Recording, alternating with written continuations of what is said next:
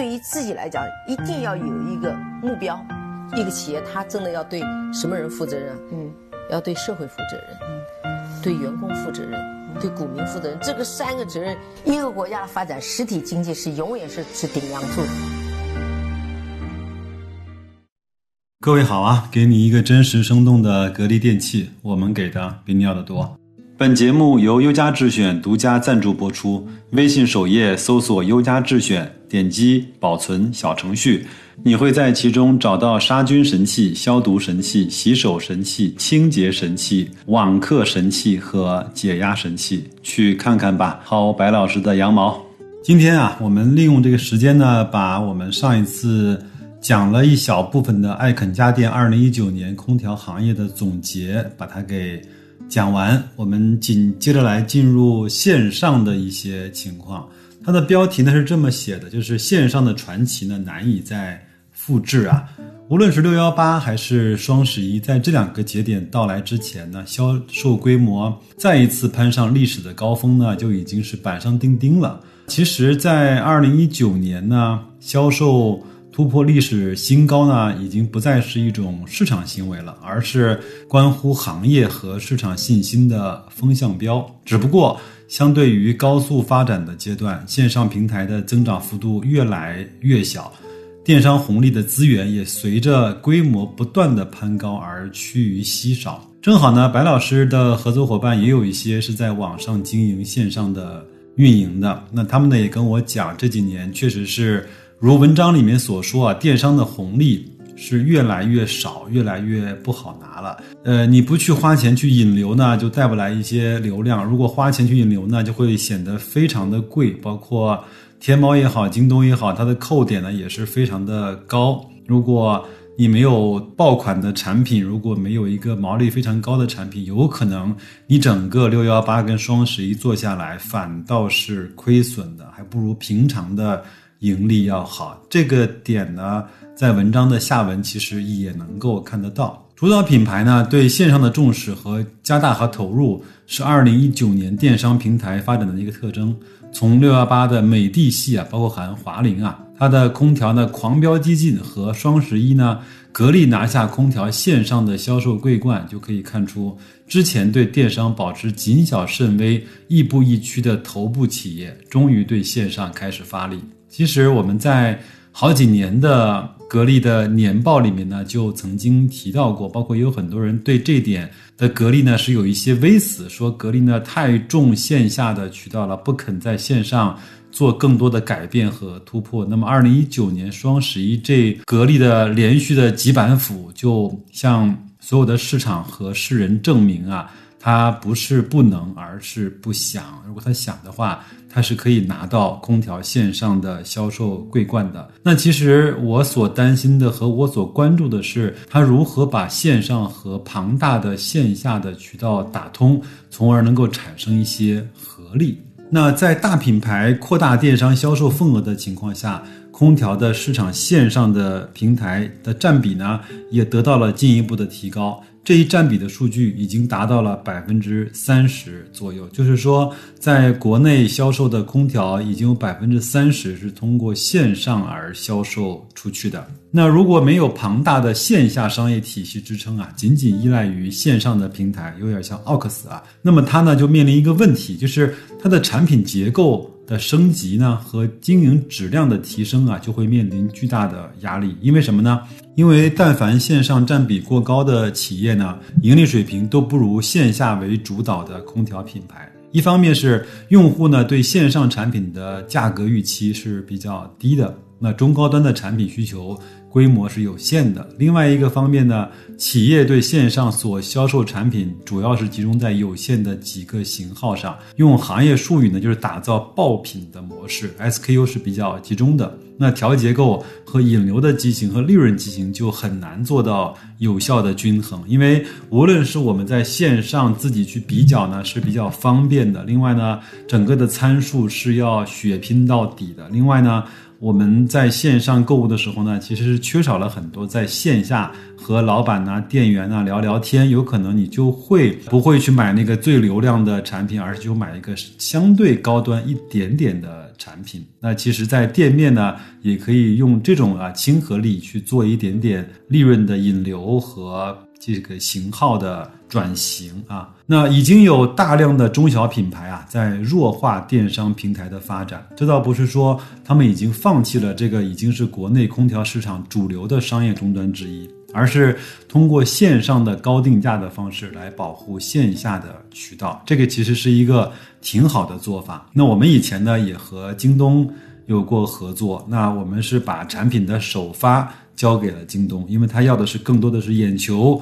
更多的是关注度和流量，那我们就把流量给他，通过一个月的首发，把他的人气赚足了之后，那他就应该在网上帮我们去撑一个相对比较高的标准价格，把大量的销售放在线下的渠道去完成。我相信现在空调的企业也在用类似这样的方式在与线上去合作。那我们下面呢就进入一个有意思的话题：谁来挑战传统的？三强，传统的三强不用我讲了吧？格力、美的和海尔啊。奥克斯呢，在过去的几年中，市场销售是呈现快速的增长的。那它的确呢是给海尔或者是美的带来了一定的冲击，但是从品牌的形象和影响力的角度来看的话呢，这三大家在空调市场的地位仍然是非常稳固的。二零一九年，这三个品牌出货的行业总出货量占整体的占比是百分之七十，这就是一个绝对的寡头竞争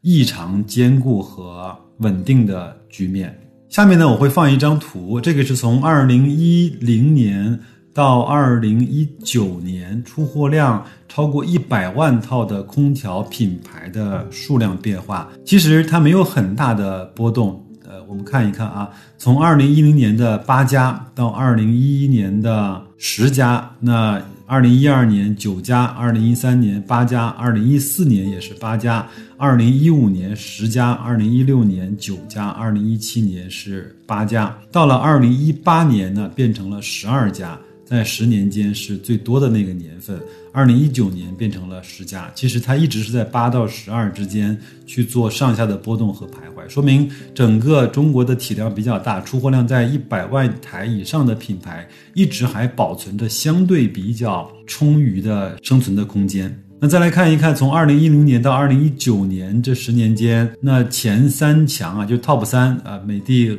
格力和海尔呢，他们整个占比的情况其实也没有非常大的波动。二零一零年的时候呢是七十一点三，二零一九年的时候呢是百分之七十，那一直是在这个区间去波动。那占比最高的年份呢，反倒是在空调市场库存比较大，包括也有负增长的二零一五年。传统的三家占到了整个市场的百分之七十九点九一。那摆在空调行业面前的品牌格局的变动啊，就是它有一个悬念，就是让哪个企业能够撼动传统三强的主导地位。奥克斯空调近年已经证明了自己，互联网直卖的模式呢，让奥克斯在渠道链资源整合上做到了极致。内外销总量在一千万套的品牌不多，那 TCL 呢是其中一家。但是呢，对 TCL 来说，将产销规模维持在高位的同时，如何扩大自主的品牌和流通和销售，可能显得更为迫切吧。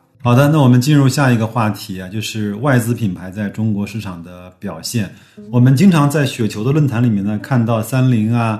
包括像松下呀，还有像大金，尤其是大金啊，被我们中国的用户所去神化。那我们看一看外资在中国的市场表现到底是怎么样的？外资品牌在中国市场的出货量啊，占比又进一步的下降了。二零一九年只有百分之二点五一，这个占比数据呢，已经创下了历史的新低，也是有史以来第一次降到了百分之三以下。其实没有人会怀疑外资品牌的技术和产品的能力，而且呢，最近几年以来，国内市场越加明显的产品结构的升级趋势呢，其实也符合外资品牌梦寐以求的定位啊。但是在市场的应对举措上，外资品牌与国产的品牌差距呢，一如出货量的占比逐年下降。我们看一看二零一零年到二零一九年外资品牌出货量的占比走势啊，从二零一零年的百分之七。逐年的下滑，一直到了二零一九年的最低点，到到了百分之二点五一。那与此同时的是，中国企业在国内市场的高端化的进程还在加速。卡萨帝是海尔的一个高端品牌，那十年来呢是累积。到了一个不错的腾跃的空间，而在五 G、AI 和 IoT 大行其道的当下，面向全球超级个体的 AI 科技高端品牌 COMO，这个应该是美的的一个高端的品牌，也已经在空调的品类上形成了规模化的销售，而且产品呢从家用空调到了中央空调，消费升级啊是宏观层面的大势所在，而品质化、健康化。生活需求呢是用户层面的后期取向，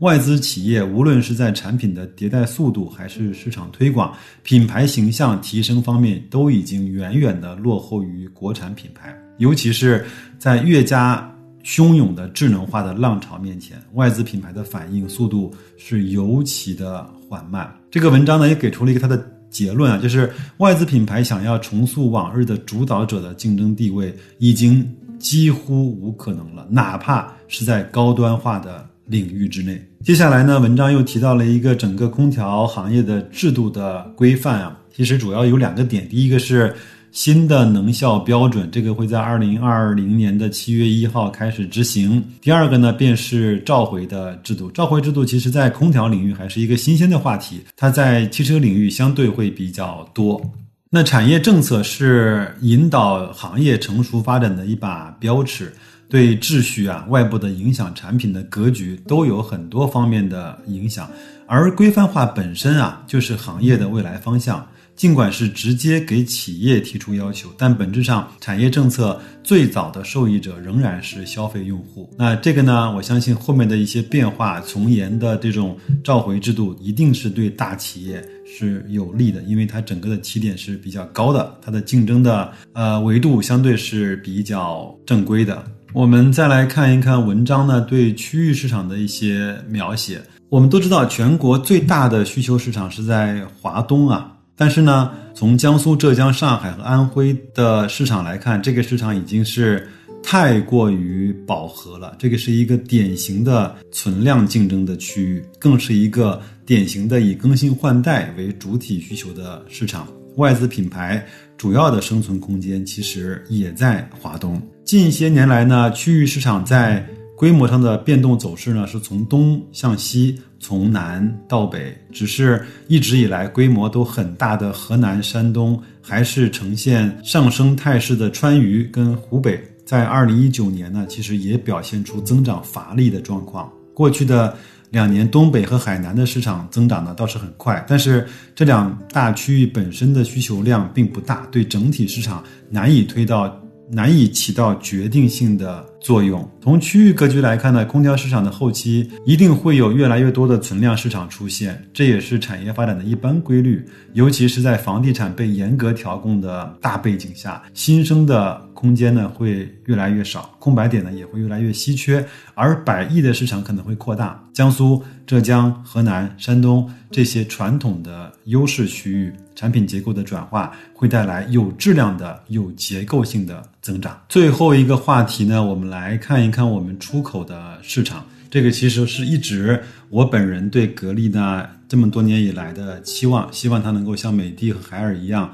能够把它国外的业务拓展的更加的好一些。二零一九年的年度空调产品的外销呢，再次出现了增长，整体的规模。达到了五千七百万台，增幅呢在两百万台左右。相比深陷于水深火热的内销市场呢，出口市场最近几年可谓是顺风顺水。过去五个年度呢，均出现了增长的势头，而且连续三年呢都能够保持在五千万台以上的规模。那其中二零一九年的出口量也是创下了历史的新高。那我也是把二零一零年到二零一九年整体的出口量的。走势和数据放在了节目的信息里，大家伙可以去观察一下。那最后呢，我们来说一下这篇总结报告的结论啊。二零一九年度啊，国内空调市场能够将出货量维持在九千万套以上啊，就意味着内销的需求体量已经趋于稳定了，而出货量越大呢，也就意味着国内市场的存量空间也就越大，更意味着后期增长的阻力呢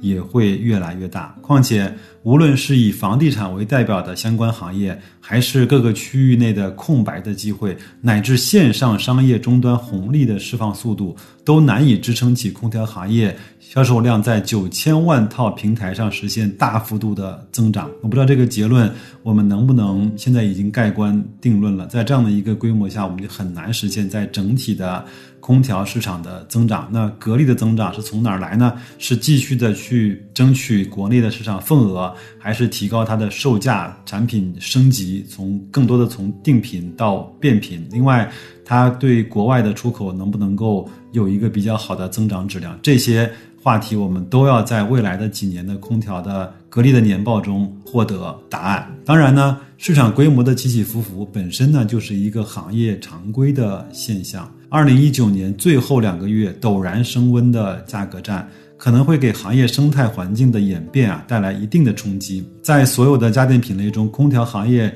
之所以有大量的品牌存在，而且还能够获得不错的利润，关键就在于头部企业采取的高定价策略，这也是行业最大的红利和机会。只是从十一月份开始，这种机会由于主导品牌积极主动的降价普惠行为而被消退，后期这种机会呢还会重新出现，不过。是需要一点点时间的。那随着产业政策的规范啊，无论是品牌格局、商业流通的格局，还是产品格局、区域格局，出现大幅度变化的可能性也就会比较小。那些非主流品牌想要获得可持续的发展空间，那都要在产品、渠道、品牌等方面精益化的运作，才能够起到关键性的变化。那以小米系、苏宁、小标啊。为代表的生态品牌对行业的渗透率有可能会进一步的扩大。另外呢，不要把智能化、AI、五 G 等等对空调产品以及各种模式所形成的影响力想得太好。越是复杂的行业环境呢，越是能够凸显出制造业的一些本质的元素：产品的基础品质、市场的运营效率。规模化的成本控制对细微之处的竞争力的塑造，决定企业的整体的竞争力。把内销市场和国际化呢结合起来看，可以看得出一个更为清晰的格局。头部企业把全球市场作为一个战略的主轴，中小企业把海外市场作为了产能释放的方向。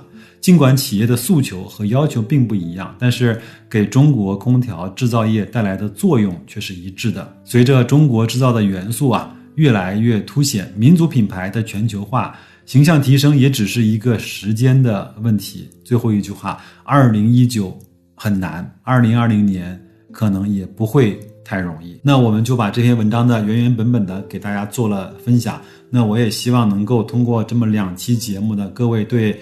呃，二零一九年的空调市场以及对整个空调行业有了一个更加清晰和直观的认识，这些数据都是挺珍贵的，也挺呃稀缺的。各位把它保存好，以后如果再想翻回头来看，也有地方可以去查阅这些数据。说起来，我们把这么多钱投给格力，那就是希望它能够在这样的一个宽广的赛道上获得更好的优势地位，获得更好的排名，从而呢，我们能够获得更好的收益。请各位不要辜负白老师这么几期节目的辛苦，好吧？那就这样，祝各位投资愉快，再见。